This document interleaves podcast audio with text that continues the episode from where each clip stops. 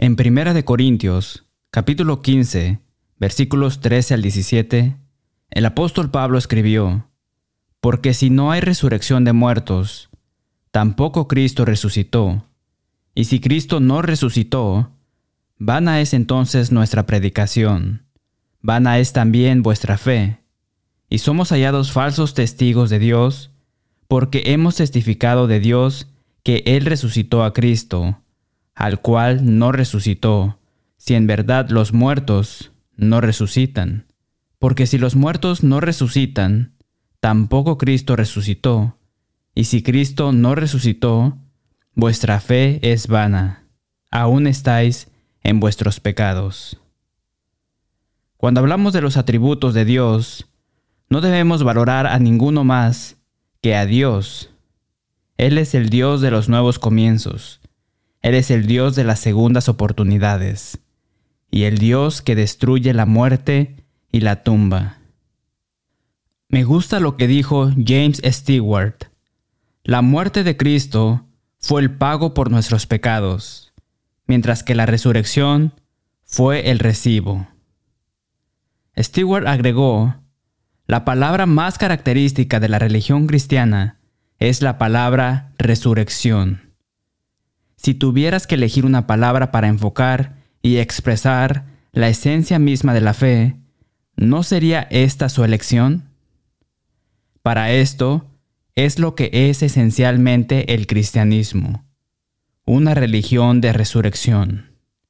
Esto es lo que toda congregación de adoración debe ser, una comunidad de la resurrección.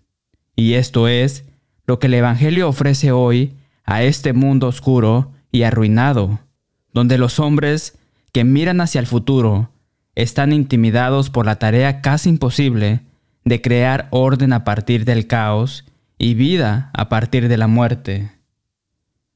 El poder de la resurrección. En resumen, este es el Evangelio esencial. Regocíjense que el Señor ha resucitado. Es cierto, por supuesto, que para nosotros cristianos, la cruz debe estar siempre en el corazón mismo de las cosas. Si nosotros, criaturas torpes y pecadoras, perdemos de vista la cruz, aunque sea por un día, estamos acabados y lo sabemos. Pero un hombre puede contemplar la cruz y perderse el Evangelio que salva, porque todavía está en el lado equivocado de la resurrección. Este es el símbolo del cristianismo, Cristo resucitado, pisoteando una cruz rota bajo sus pies. Ni en ningún otro hay salvación. Con demasiada frecuencia hemos considerado la resurrección como un epílogo del Evangelio, una adición al plan de salvación, un codícilo de la última voluntad y testamentos divinos, falsificando así desastrosamente todo el énfasis de la Biblia. El hecho es que nunca habría existido un Nuevo Testamento, aparte de la ardiente certeza de todos sus escritores que aquel cuyas proezas estaban registrando que había vencido a la muerte y estaba vivo para siempre. Esto no era un mero apéndice de la fe. Esto era, esto es la fe, las buenas nuevas, abrumadoras y magníficas. Regocíjense de que el Señor ha resucitado. La resurrección es la roca sólida sobre la que se construye el cristianismo. La resurrección coronó la obra de la vida de Jesús, confirmó su enseñanza, complementó sus milagros y completó su profecía de Mateo capítulo 20, versículos 18 y 19. He aquí subimos a Jerusalén, y el Hijo del Hombre será entregado a los principales sacerdotes y a los escribas, y le condenarán a muerte, y le entregarán a los gentiles, para que le escarnezcan, le azoten y le crucifiquen, mas al tercer día resucitará.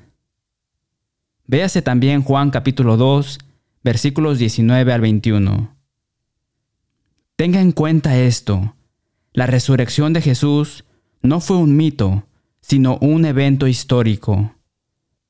Esas personas conocían la realidad de la ficción. El apóstol Pablo advirtió contra las fábulas en 1 de Timoteo capítulo 1 versículo 4. El apóstol Pedro escribió, porque no os hemos dado a conocer el poder y la venida de nuestro Señor Jesucristo, siguiendo fábulas artificiosas, sino como habiendo visto con nuestros propios ojos su majestad. Segunda de Pedro, capítulo 1, versículo 16. Algunos tratan la resurrección como la mitología griega. Sin embargo, todos sabían que los personajes de la mitología griega no eran históricos. Mientras tanto, los amigos, enemigos y otros de Jesús tratan a Jesús como un personaje histórico y tratan a la muerte, la sepultura y la crucifixión de Jesús como una historia genuina. Tomás Arnold escribió tres volúmenes sobre la historia de Roma. Su conclusión, no conozco ningún hecho en la historia de la humanidad que esté probado por evidencia mejor y más completa de todo tipo para el entendimiento de un investigador justo que la gran señal que Dios nos ha dado de que Cristo murió y resucitó de los muertos. El doctor Paul Meyer, profesor de historia antigua en la Universidad de Western Michigan, escribió, Si toda la evidencia se sopesa de manera cuidadosa y justa, de hecho es justificable, de acuerdo con los cánones de la investigación histórica, concluir que la tumba en la que Jesús fue sepultado estaba realmente vacía al tercer día. John Singleton Copley fue el fiscal general de Inglaterra, tres veces gran canciller y elegido alto administrador de la Universidad de Cambridge. Cuando murió se encontró un bloc de notas con su letra, que expresaba su creencia. Ningún jurado inteligente en el mundo podría dejar de emitir un veredicto de que la historia de la resurrección es verdadera.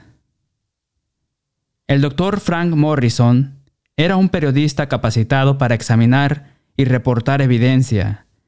Estaba enamorado de la vida de Jesús, pero pensó que la resurrección era un mito añadido a la vida de Cristo, que menospreció el Evangelio.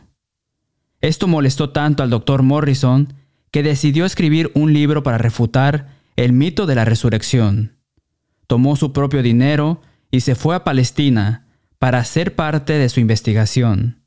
Mientras estuvo allí, se convirtió en creyente y escribió un libro llamado ¿Quién movió la piedra?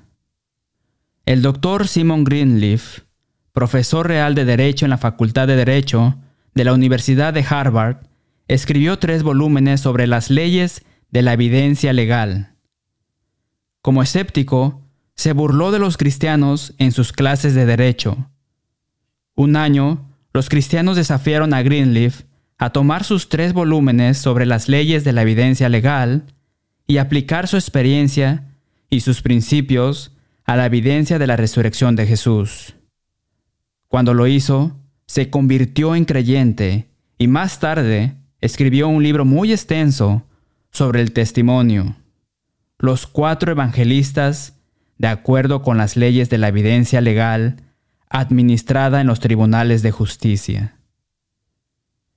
Concluyó que la resurrección de Jesús es uno de los hechos mejor establecidos de la historia, según las leyes de la prueba legal administrada en los tribunales de justicia. ¿Qué hizo que estos hombres cambiaran tan radicalmente su forma de pensar y se convirtieran en defensores entusiastas de la resurrección? la tumba vacía de Jesús. Las escrituras dicen que se hizo rodar una piedra muy grande contra la entrada de la tumba. Marcos capítulo 16, versículo 4. Normalmente harían rodar una losa de piedra de un par de pies de ancho y unos cinco pies de alto. Habría un abrevadero subiendo, una repisa al lado del frente a la derecha de la entrada y allí colocarían la piedra con una clavija. Una vez que prepararon el cuerpo y lo pusieron allí, todo lo que tenían que hacer era tirar de la clavija. La piedra rodaba hacia abajo y se alojaba contra una piedra del otro lado y tapaba la entrada de la tumba. Pero el griego describe una piedra muy grande que se hace rodar, probablemente que de un peñasco redondo normal, rodado contra la entrada de la tumba. Los profesores de ingeniería calculan que el tamaño de piedra necesario para rodar contra una puerta de cuatro y medio o cinco pies pesaría al menos tres mil libras. El cuerpo de Cristo fue colocado en la tumba y la piedra fue rodada contra la entrada. Se colocó una unidad de guardia en la tumba al día siguiente. Se reunieron los principales sacerdotes y los fariseos ante Pilato, diciendo, Señor, nos acordamos que aquel engañador dijo, viviendo aún, después de tres días resucitaré. Manda pues que se asegure el sepulcro hasta el tercer día, no sea que vengan sus discípulos de noche y lo hurten y digan al pueblo, resucitó de entre los muertos, y será el postrer error peor que el primero. Y Pilato les dijo, Ahí tenéis una guardia, id, aseguradlo, como sabéis. Entonces ellos fueron y aseguraron el sepulcro, sellando la piedra y poniendo la guardia. Mateo capítulo 27, versículo 62 al 66. El erudito griego A.T. Robertson dice que el griego solo podía referirse a una guardia romana. El texto dice que el guardia les dijo a los líderes judíos, no sabemos qué pasó, pero la tumba está vacía y hubo un terremoto y una luz brillante. Mateo capítulo 28, versículos 2 al 4 y versículo 11. Los líderes judíos probablemente enviaron una comisión a la tumba, la examinaron y regresaron y dijeron que sucedió algo inusual. No pudieron criticar la explicación de los guardias. Así que lo encontramos en Mateo capítulo 28 versículos 12 al 15. Y reunidos con los ancianos, habido consejo, dieron mucho dinero a los soldados, diciendo, Decid vosotros, sus discípulos vinieron de noche y lo hurtaron estando nosotros dormidos. Y si esto lo oyere el gobernador, nosotros le persuadiremos y os pondremos a salvo. Y ellos tomando el dinero, hicieron como se les había instruido. Este dicho se ha divulgado entre los judíos hasta el día de hoy. Esta explicación fue increíble, pero fue lo mejor que se les ocurrió. Años más tarde, el historiador romano Flavius Vegetius Renatus emitió una solución al estado de declive del ejército romano en un documento llamado Las instituciones militares de los romanos. Estaba alentando al emperador a reinstaurar los métodos de entrenamiento romano en la época de Cristo para preservar la integridad del imperio. Describe al custodio romano, también conocido como la Guardia Romana. George McDowell dice que hace algunos años el jefe de las Fuerzas Armadas de los Estados Unidos, el jefe del Estado Mayor Conjunto, le dio una copia del documento después de escuchar a McDowell hablar sobre la resurrección, diciendo que las Fuerzas Armadas de los Estados Unidos utilizan estos métodos hoy para entrenar a nuestras tropas de élite conocidas como boinas verdes. Este manual describe al custodio romano como una unidad de seguridad de 16 hombres. Cada hombre era una máquina de combate con 3 a 5 armas diferentes, diseñadas para proteger 6 metros cuadrados contra una fuerza superior. Se esperaba que los 16 hombres, en el cuadrado de 4 a cada lado, protegieran ese terreno de todo un batallón. 16 de estos hombres fueron colocados en la tumba de Jesús cuatro unidades en el grupo de 16. La primera unidad estaba despierta en un semicírculo frente a lo que debían proteger. Los otros doce, con la cabeza hacia adentro, dormían en semicírculo frente a ellos. Cada cuatro horas, el custodio romano despertaba a otra unidad. ¿Por qué colocar un destacamento de seguridad de 16 hombres en la tumba de Jesús? Pilato tuvo que asegurarse de que la tumba permaneciera ocupada. Si no lo hacía, podría llegar a oídos del emperador y Pilato sería expulsado. Pusieron un sello en la tumba. El sello romano solo podía ponerse en presencia de la guardia romana. Podrías romper fácilmente el sello. Verá, el sello era un dispositivo de autenticación.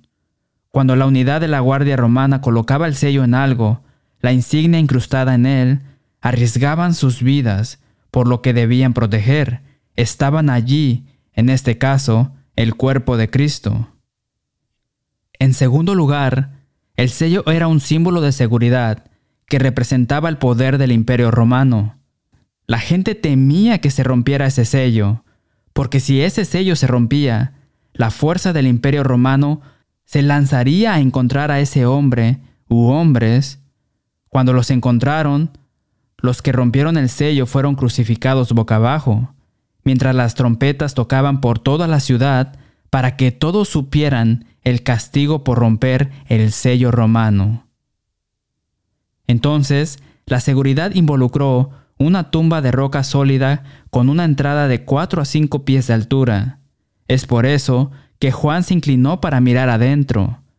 Luego del procedimiento de sepultura, Hubo un revestimiento de ciento y algo libras, alrededor del cuerpo con especias aromáticas y una consistencia de cemento.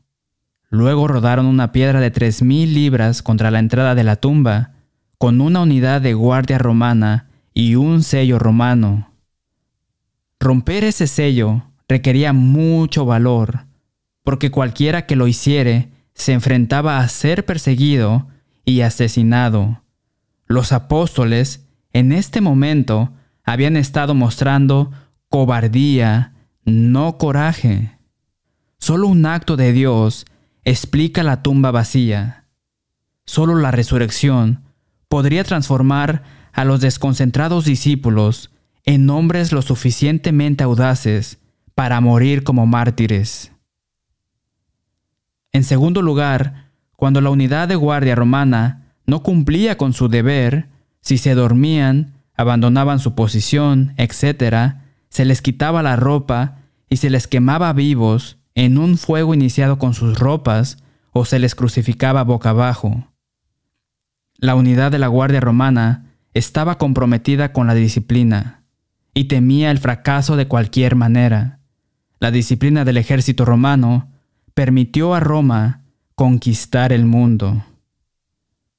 Algo aterrador tuvo que ocurrir para que la guardia romana huyera. Un gran terremoto, un ángel del Señor que descendió del cielo y removió la piedra. Sí, imagínese la sorpresa de los guardias cuando se recuperaron y entraron en la tumba para encontrar que el cuerpo había desaparecido y las ropas mortuorias quedaron dobladas en la tumba. Estaban por encima de sus cabezas, por lo que la mitad de ellos se quedaron allí y los demás fueron al sumo sacerdote en busca de dirección. El sumo sacerdote los sobornó para que dijeran que los discípulos robaron el cuerpo mientras ellos dormían. Encontramos en Mateo capítulo 27 versículo 60, y después de hacer rodar una gran piedra en la entrada del sepulcro, McDowell escribe, aquí la palabra griega para rodar Esculio. Marcos usó la misma raíz de la palabra, pero para explicar la posición de la piedra después de la resurrección. Agregó la preposición ana, que significa arriba o hacia arriba. Entonces, anaculio puede significar hacer rodar algo por una pendiente o inclinación. Entonces, para que Marcos haya usado ese verbo, tendría que haber una pendiente o inclinación que bajara al frente de esa tumba. De hecho, esa piedra estaba tan cuesta arriba que Lucas usó la misma raíz de la palabra culio, pero agregó una preposición diferente, apo. Apo puede significar, según los léxicos griegos, una separación de, en el sentido de una distancia de. Apoculio, entonces, significa hacer rodar un objeto de otro objeto en un sentido de separación o distancia de él. Ahora ellos vieron que la piedra se alejaba en un sentido de distancia. ¿De qué? Volvamos a Marcos capítulo 16. Las mujeres decían entre sí, ¿quién nos removerá la piedra de la entrada del sepulcro? Pero cuando miraron, vieron removida la piedra, que era muy grande. De hecho, continúa McDowell, la piedra estaba en tal posición, en una pendiente alejada de todo el enorme sepulcro, que Juan tuvo que usar una palabra griega diferente, airo, que significa recoger algo y llevárselo. Si los discípulos hubieran querido entrar, pasar de puntillas alrededor de los guardias dormidos, luego rodar la piedra y robar el cuerpo, ¿por qué habrían movido una piedra de tres mil libras por una pendiente lejos de todo el enorme sepulcro a una posición tal que parecía como si alguien lo hubiera recogido y se lo hubiera llevado? Esos soldados tendrían que haber estado muertos para no haber oído que se removía esa piedra. McDowell en su libro El factor de la resurrección cita una serie de fuentes judías no cristiana como Josefo, que se remontan al primer y segundo siglo, que afirman que la tumba estaba vacía. Estos fueron ciertamente testigos hostiles y sin embargo admiten que la tumba estaba vacía directa o tácticamente. ¿Qué mejor testimonio podrías tener para la tumba vacía que los testigos judíos no cristianos del primer y segundo siglo? Considere dónde se lanzó el cristianismo. Jerusalén. Si Cristo no hubiera resucitado de entre los muertos y la tumba no hubiera estado vacía, ¿dónde habría sido el lugar más difícil del planeta para convencer a alguien de que Cristo resucitó de entre los muertos y que el cristianismo era verdadero? Jerusalén. Cualquiera en Jerusalén podría haber caminado de 15 a 20 minutos para determinar si la tumba estaba vacía o no. Pero adivine qué. Los apóstoles regresaron directamente al lugar más difícil de la tierra para convencer a cualquiera de que Cristo había resucitado de entre los muertos, si no hubiera sido Jerusalén. Y ahí es exactamente donde centraron su atención durante años al predicar las buenas nuevas del Señor resucitado. La predicación incesante de los apóstoles en Jerusalén durante años confirma históricamente que la tumba estaba vacía y que al tercer día Jesucristo resucitó de entre los muertos. El doctor Paul Mayer, profesor de historia antigua en la Universidad de Western Michigan, observó ¿Dónde comenzó el cristianismo por primera vez? Jerusalén. Pero este es el último lugar donde habría comenzado si la tumba de Jesús hubiera permanecido ocupada, ya que cualquiera que sacara a un Jesús muerto habría clavado una estaca de madera en el corazón de un cristianismo incipiente o comenzado, inflamado por una supuesta resurrección. Lo que sucedió en Jerusalén, siete semanas después de la resurrección, habría ocurrido solamente si el cuerpo de Jesús hubiera desaparecido de la tumba de José de Arimetea. De lo contrario, el establecimiento del templo habría alborotado el movimiento, simplemente haciendo un breve viaje al sepulcro de la tumba de José de Arimetea para revelar la prueba. No lo hicieron, porque sabían que la tumba estaba vacía. Su explicación oficial de que los discípulos habían robado el cuerpo fue una admisión de que el sepulcro estaba realmente vacío. En Hechos capítulo 5, los apóstoles estaban en apuros por predicar que Jesús había conquistado la tumba y era el Mesías prometido. La audaz insistencia de los apóstoles de predicar el Evangelio enfureció al Sanedrín, quien conspiró para matarlos. Gamaliel sugirió un enfoque de esperar y ver, y el consejo siguió su consejo. Pero si el cuerpo de Jesús todavía estaba en la tumba, todo lo que el concilio judío tenía que hacer era llevar a los apóstoles a la tumba y decir, miren, allí está el cuerpo de Jesús. Juego terminado. La palabra de Gamaliel demuestra, la tumba debe haber estado vacía. Aún más convincentes que la tumba vacía fueron las repetidas apariciones de Jesús a sus discípulos durante 40 días después de la resurrección. Hechos capítulo 1 versículo 3. Pablo señala en una epístola que dentro de los 20 o 30 años de la resurrección de Jesús, apareció a Cefas y después a los doce, después apareció a más de 500 hermanos a la vez, de los cuales muchos viven aún y otros ya duermen. Después apareció a Jacobo, después a todos los apóstoles, y al último de todos, como un abortivo, me apareció a mí.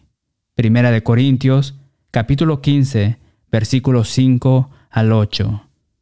Si Cristo no se hubiera aparecido a esas 500 personas, cualquier crítico podría haber silenciado inmediatamente a Pablo diciendo, muéstrame una de esas 500 personas que lo vieron después de que resucitó.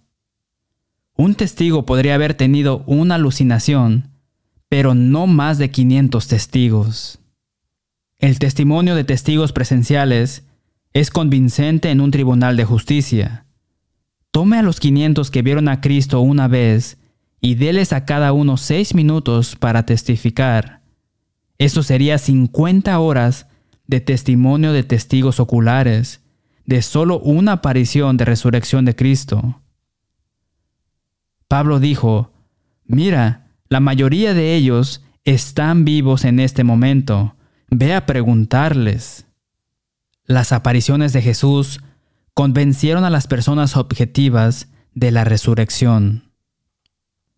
Hay mucha más evidencia de la resurrección, pero nos hemos centrado solo en algunos de los argumentos presentados por Josh McDowell. Antes de que Jesús fuera asesinado, dijo, Yo soy la resurrección y la vida. El que cree en mí, aunque esté muerto, vivirá. Juan capítulo 11, versículo 25. En Cristo tenemos gran anticipación de una resurrección general. Jesús dijo en Juan capítulo 5 versículos 28 y 29, No os maravilléis de esto, porque vendrá hora cuando todos los que están en los sepulcros oirán su voz, y los que hicieron lo bueno saldrán a resurrección de vida, mas los que hicieron lo malo a resurrección de condenación. Después de revisar la evidencia esta mañana, ¿cuál es su veredicto? Si cree en la historia del Evangelio, si cree que Jesús murió, fue sepultado y resucitó de la tumba al tercer día, entonces demuestra su veredicto de fe al ser bautizado, para que pueda compartir la resurrección de la vida eterna en ese gran y último día. El Espíritu Santo nos dice en Romanos capítulo 6 versículos 3 al 5, ¿O no sabéis que todos los que hemos sido bautizados en Cristo Jesús hemos sido bautizados en su muerte? Porque somos sepultados juntamente con Él para muerte por el bautismo, a fin de que como Cristo resucitó de los muertos por la gloria del Padre, así también nosotros andemos en vida nueva. Porque si fuimos plantados juntamente con Él, en la semejanza de su muerte, así también lo seremos en la de su resurrección. Contáctenos, le podemos ayudar. Volveremos después de nuestro himno con una palabra final. Gracias por ver dejando que la Biblia hable. Esperamos que visite una de las congregaciones enumeradas en breve. Contáctenos para obtener una transcripción gratuita del número 1352 la resurrección de Cristo o el curso bíblico de seis lecciones, La verdad libera. Mire videos, escuche audios o lea transcripciones de 500 mensajes en letthebiblespeak.com. Decimos con el apóstol Pablo en Romanos capítulo 16, versículo 16, os saludan todas las iglesias de Cristo. Hasta la próxima semana y que Dios les bendiga.